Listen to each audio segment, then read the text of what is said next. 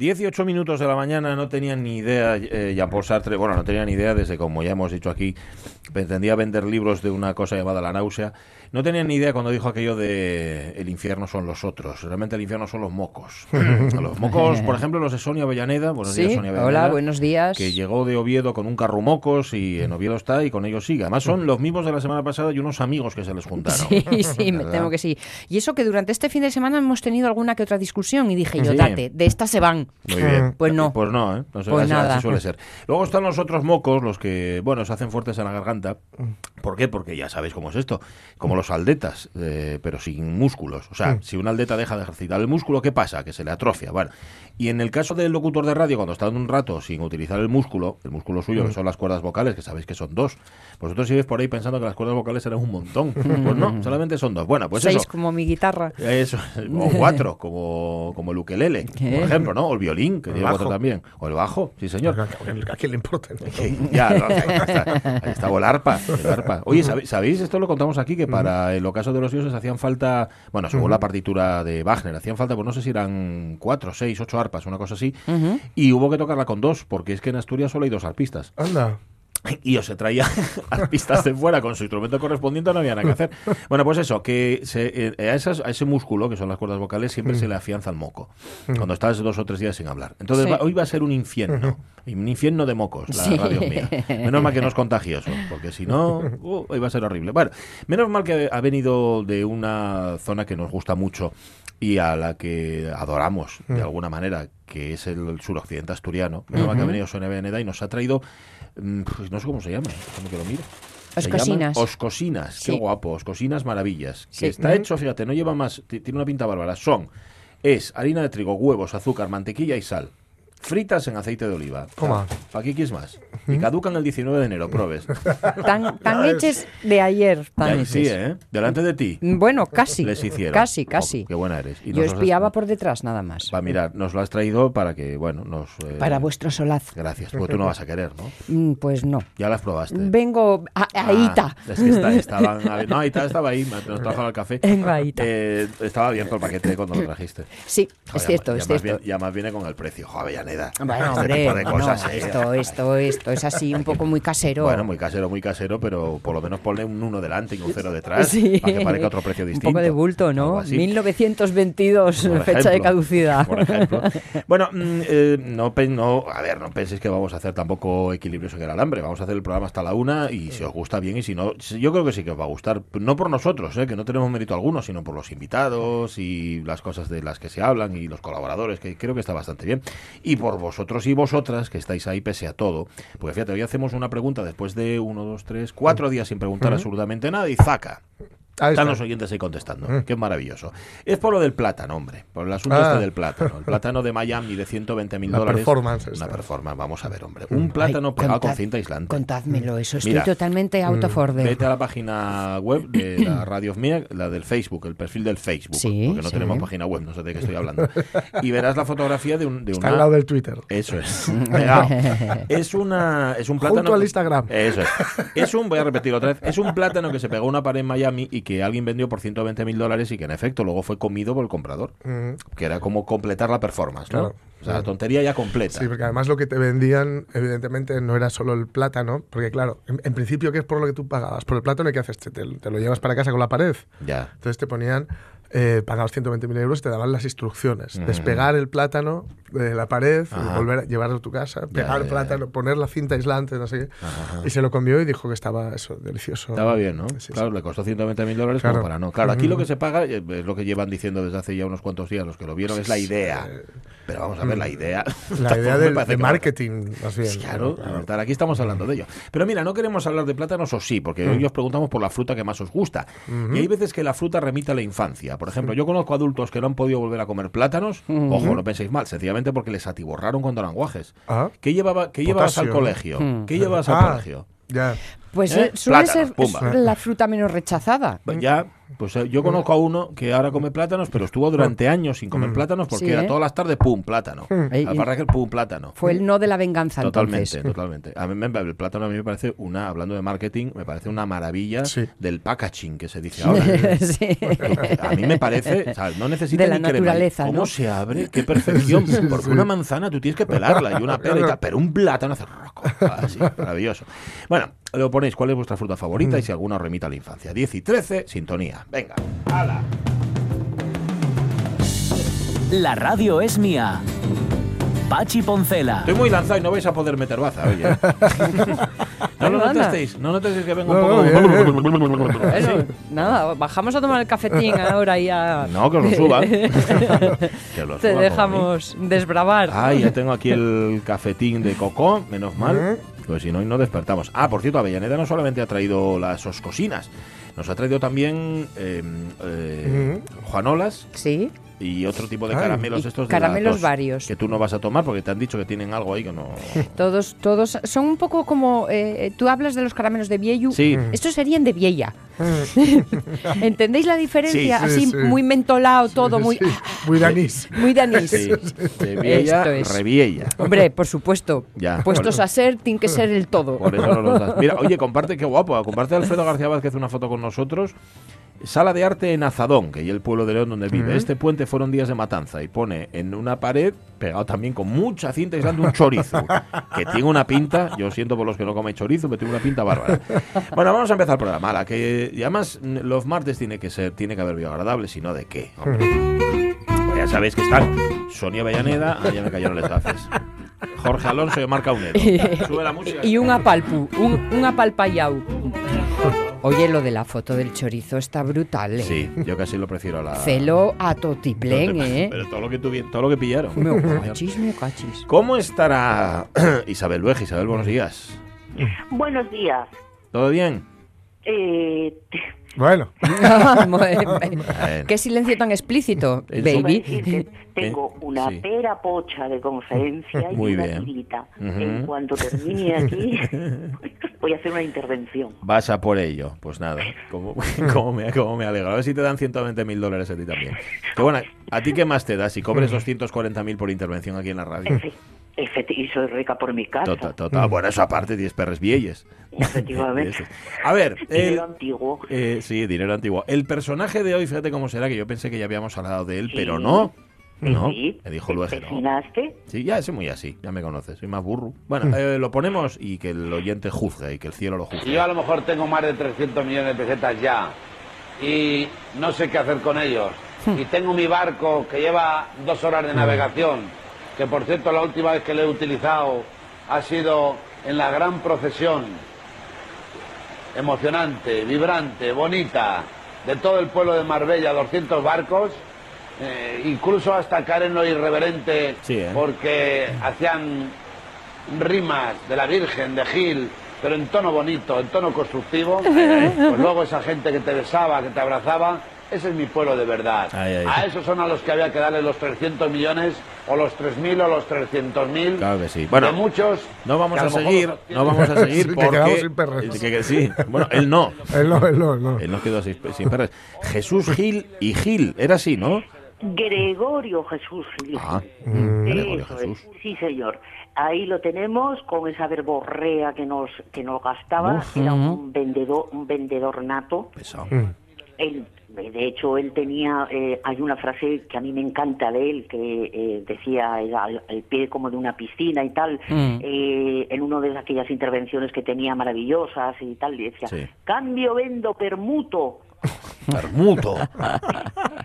Yo, yo la palabra que tengo asociada con él es perentorio, Perentorio, mira. Perentorio. que la usaba a tutiplén. Perentorio. Eh, tenía un tenía un léxico, a ver, de aquella manera, claro, ostentorio. Ostentorio. Sí, inventor, de una serie de palabras que no dejaban de tener su eh, pues su genialidad. A ver genialidad en el sentido de entiéndaseme era, un, era un vendedor de huevo de aceite de serpiente eh, un chamarilero un vendedor de rastro eh, mm, con esa capacidad y esa verborrea de envolverte que es que no te daba tiempo ni a respirar Eh, Cuando te dabas cuenta ya te había colocado el producto imposible. Te había vendido a tu abuela, que llevaba a 10 tu años muerta. Y, a tu tía, y te había vendido la yogurtera sin que tú la quisieras.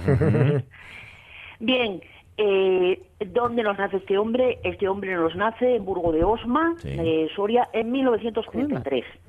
Eh, su madre, que era una señora muy práctica, la señora Gregoria, eh, se había casado con el rico del pueblo, eh, siendo ella pues muy jovencita, como unos 17 años. El señor este era un viudo ya, que le como que le triplicaba la edad, pero su madre, que era una señora muy práctica, eh, como muy de negocios serios, eh, y eso debió de pegárselo de a, a los hijos, Sí. eh, dijo aquella de yo por amor no me caso, eh, o los amantes de Teruel, tonta ella y tonta él, Muy no. bien. Eh, yo me caso con el rico del pueblo y mm, me asiento, con tan mala suerte que el rico del pueblo perdió la fortuna, Vaya. y eh, la deja viuda, muy jovencita, con eh, cuatro hijos, me parece que son. Eh, y ahí como que se busca ella las castañas, pues como buenamente puede. En el caso de Jesús, ella los alentaba que estudiasen, es decir, eh, los estudios no quitan que mm, pueda ser una persona eh, con cabeza para los negocios, etcétera. Es decir, que se puede hacer dinero y se puede hacer estudio, las dos cosas. En el caso de Jesús, eh, de Jesús Gil, pues el hombre intentó eh, dos carreras. Eh, primero fue veterinaria. Y ahí ya también nos da pistas. Sí. sí. Esa veterinaria no aprueba ni una. Vaya por Dios. Eh, ¿Eso también nos da pistas? También ¿O nos no? da pistas. Veterinaria, si no pruebas nada ya, Bueno, ya. Y después se pasa a estudiar lo que entonces llamaban ciencias económicas, que yo calculo que debe de ser pues empresariales, económicas de ahora, de Sí, hoy en día. Na- tampoco, Tampoco, no ¿eh? aprueba ni una. No, era un culo inquieto. Él no era de poner el codo en el pupitre y no. Él necesitaba acción. Es un hombre de acción. Es un hombre que se mueve mucho. Eh, y se coloca de vendedor en una especie de tienda como de repuestos de automóviles de segunda mano y ahí te lo imaginas perfectamente. Uf, Eh, pero con pelo. Exactamente, colocándole un cárter roído a, a un alguien, unas válvulas, un tal. Eh, y, eh, Sería, sería como- el típico si estuviéramos en América que, que haría eh, anuncios de televisión, ¿eh? Sí. de esos de tan, sí, tan sí, sí. visibles, tope gama, Colchones, con coches americana cuadros. Exactamente, exactamente.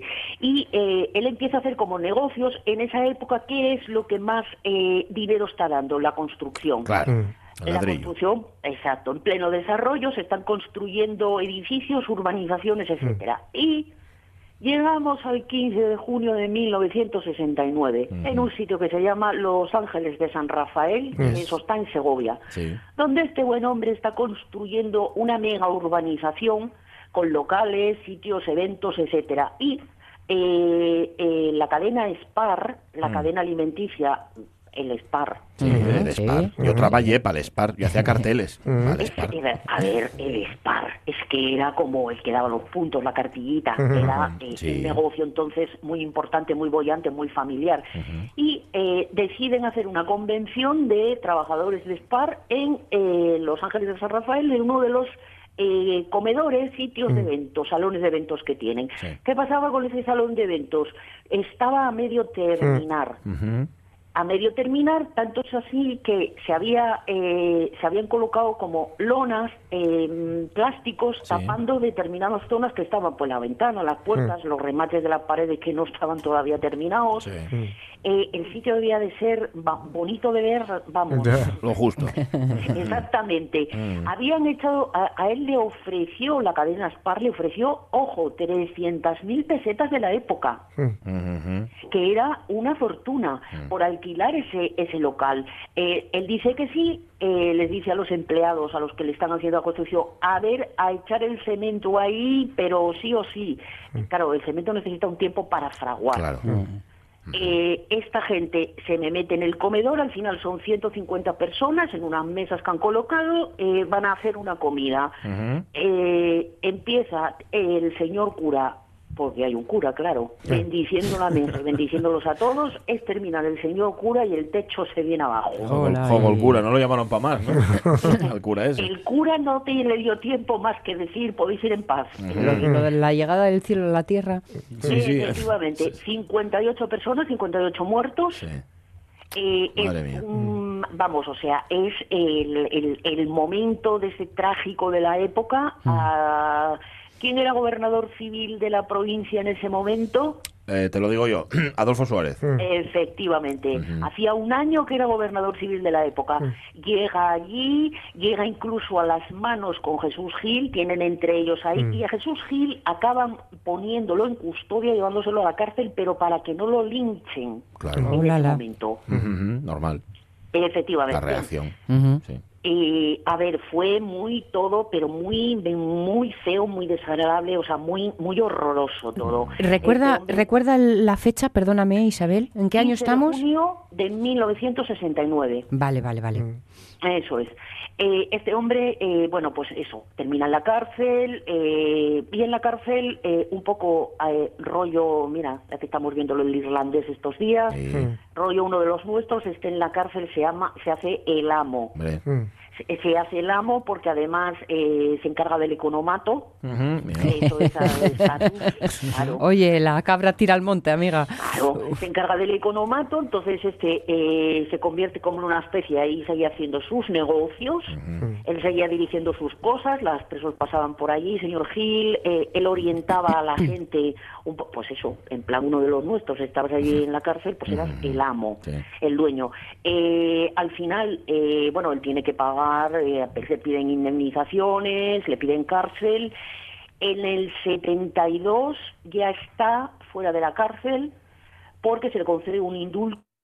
eh. Franco le concede un indulto y eh, aquí- yo no sé si es cierto o no, eh, parece ser que su señora madre, que era una señora también de armas tomar, eh, intercede por él directamente pues con alguien tan eh, increíble de la época como era Pilar Franco, la Ah. hermanísima Ujú. establece con ella como relaciones de mire usted que tengo un hijo, ay pobrecito mío, como va usted tener el hijo.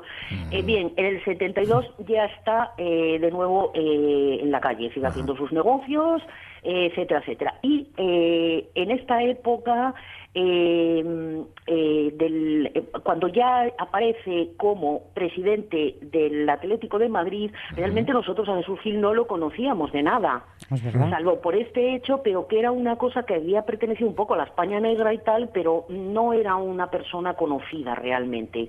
Donde sí se hace y empieza a hacerse eh, famoso y está hasta en la sopa, es en su momento eso, se postula como presidente del Atlético de Madrid. Sí. Eh, hay que decir, yo pienso que ahí José María García eh, fue un poco el que lo elevó. El que lo wow, claro. Sí, yo recuerdo programas de escuchar la radio en esa época y era José María García el que abogaba por este hombre porque era una especie de apolítico dentro Sí. de la política, mm, persona que era del pueblo campechano. Sí, sí. Que eh, decía las verdades del barquero. Exactamente, Sí, sí. era la persona que allí donde los demás, digamos que eran más diplomáticos, él no, él no tenía filtros. Lo primero que se pasaba por la cabeza, él te lo contaba, te lo decía. Sí. Entonces, eso, coge el Atlético de Madrid, donde no solamente es el presidente, sino que es el accionista, en realidad es el dueño. Hace y deshace, quiero decir que era el que iba y te reñía, no sé, a Futre. Me imagino en la época de, de Futre, me imagino riñéndolo en un momento dado, eh, era típico que entraba a los del vestuario Sí. y te ponía caldo perejil o te daba una palmada en la espalda. ¡Ah, chaval! Muy bien. Eh, eh, él está de presidente del Atlético de Madrid eh, del 87 al 2003, cuando directamente se lo quitan porque está varias veces eh, inhabilitado, De tiene todo. escándalos, el escándalo aquel de la venta de las camisetas. Sí. A ver, por donde pasaba él, mm, No crecía la hierba. Rastro que daba. Ujú. Exactamente, y la hierba torcía, que- tor- torcía crecía. Sí. Eh, y ya, por fin, en el 91, nos llega alcalde de Marbella, Sí. y, y eso ya es la corte de los milagros. Aparte de que las intervenciones aquellas, el programa aquel que nos hizo. Bueno, es que fue un fenómeno, tú decías José María García, pero también fue un fenómeno que auparon las privadas. eh, ¿no? O sea, En la- ya, eh, sí, sí, sí, en lo sí. deportivo fue García, pero ya como fenómeno social, las privadas. En las cinco, en las cinco. Y además hay que tener sí. en cuenta que es la época de las mamachicho. Sí, sí. Hola. Y él, él lo veías, en aquel programa lo veías, era las noches de tal y tal. Sí. Sí. Tal y tal y tal. Sí, señor. Y, y era como una especie de hipopótamo con un bañador tipo Fraga Iribarne. Sí. Sí. metido en una piscina jacuzzi allí con unas mofas. Las mofas. Eh, y aquello era un espectáculo que mm, no sabías muy bien ya eh, ¿Dónde vomitar? Sí. En el jacuzzi. Sí, porque además él quiero decir, ¿cómo es el aspecto de Jesús Gil? Sí, Sí, sí. Pues, pues es como eh, grosero, gañán, totalmente. ceboso, feo, Sí. eh, mm, Faltón. desagradable físicamente. Mm, es, es esa cosa de, de ese, una vueltita de estómago sí que me está dando usted. Eh, el hombre compensaba eso como en una especie de chocarrería graciosa, campechanería. Sí. Eh, en el momento en el que es alcalde de Marbella, pues era lo típico de que de repente te llevaba y durante tres días te contrataba al, al club, a la gente del club Tropicana, eh, al ballet Tropicana y te lo llevaba y te lo tenía tres días allí. Sí. Eh, eh, A lo grande, ¿no? al- eh, Era eh, exactamente, eh, es ese- y también es una época que es hortera, lujosa, Mm. hortera. Sí. Eh, estaba casado, ¿os acordáis? Con aquella señora que estaba tan turrada por el sol. Sí, sí. Mm. Sí, que era como una, como una versión femenina de Jesús Gil. Yo creo, ¿eh? Sí. eh, Como eh, Jesús Gil de mujer. señora Con ese rubio reseco. todo- Sí, todo puesto encima, lo llevaban todo puesto encima. Es la época de en la que se salía el que hablaba él, es el yate eh, Adam Kasovny. Ajá. Eh, es la época de Nakachian, el También, padre de lo que hablamos, sí. Eh, efectivamente, es esa etapa. eh, mm, Alfonso de Joneloje, eh, era una gente que tú decías, y allí estaba él incrustado, pero a la vez tenía aquella vena populista, paternalista, Sí. que salía por la calle y de repente se encontraba ya un grupo. Mire usted que aquí hay unos kinkis que venden droga. Dice, a ver, fulano, detrás de él a lo mejor había un señor que era el secretario. Vaya usted, tráigame a un grupo de la policía y eche usted de aquí a esa gente. Oh, maja- A ver, Eh, por supuesto termina como todos sabemos Eh. con su eh, corrupción, no, lo siguiente, o sea, es decir, convirtió Marbella pues en una especie de patio de recreo eh, de emires, eh, gente de determinada ralea, pelaje, eh, eh, construcción eh, ilegal absolutamente, Oh, sí. eh, y a ver, eh, al final nos muere en el, creo que fue en el 2004. Ajá. Muere con setenta y pocos años. Después una vida de excesos. Eh, mm, no me parece tanto una persona de excesos eh, ni en la vida sentimental. Yo no me lo No, imagino. esa, esa tampoco. barriga era de tiroides, venga. Sí, eh, que se- que- a ver, que igual no era de excesos de Una drogas y barriga era eso. hinchada de comer patata y Claro. ¿Tú crees? Sí. Era ser, de, puede ser. de hidratar. Puede ser. La imagen resumen de, de este hombre en Marbella para mí es el momento cuadro de Mirón el baño.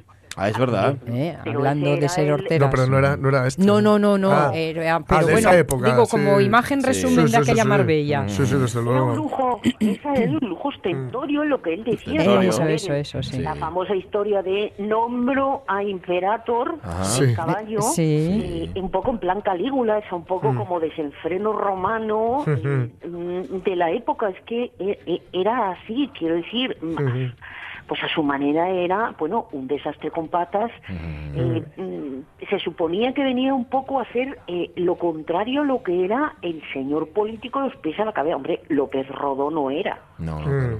A No, ver, no.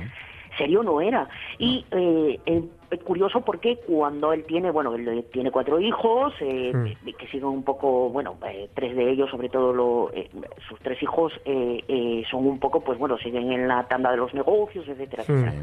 Se calculaba que tenían una fortuna inmensa, la tenía, pero ¿cuál no será la sorpresa? Cuando eh, muere y abren el testamento, y en el testamento consta que lo que tiene líquido de liquidez son 800 y pico euros. Ajá. Ole. Ya, ya.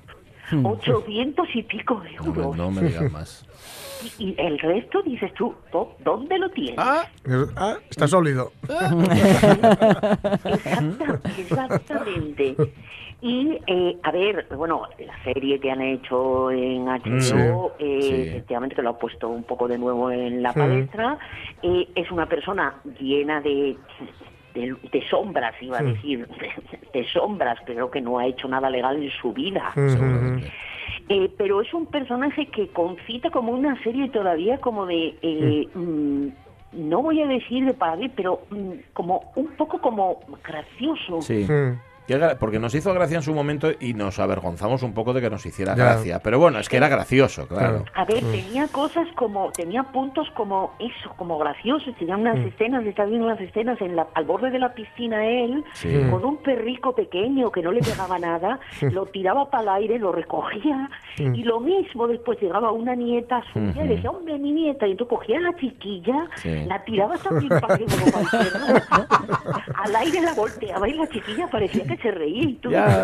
Pero este hombre, ¿de dónde Sí. le Yo, debo, yo debo decir que la, la serie de, de HBO Hmm. la empecé a ver y tuve que parar en- y no pude seguir a partir de ahí. ¿eh? En la parte de, de precisamente de Los Ángeles de San Rafael, Ajá. cuando salen los hijos contando lo que su padre sufrió Ah, por todo aquello. Ya, ya, ya. Y digo, bueno, yo puedo aguantar el cinismo, pero también hasta cierto, hasta cierto punto, ¿no? es el rollo de, eh, esa es la parte de, es que no estamos hablando de eh, tu padre, Claro. estamos hablando del constructor. Claro, Claro. Esa es, la de- esa es la versión. Esto es como el desentierro de los restos de Franco y sus nietos y Claro. sus hijos llorando por el Claro, abuelo. claro. No, no estamos enterrando al abuelo, estamos enterrando, estamos desenterrando Claro.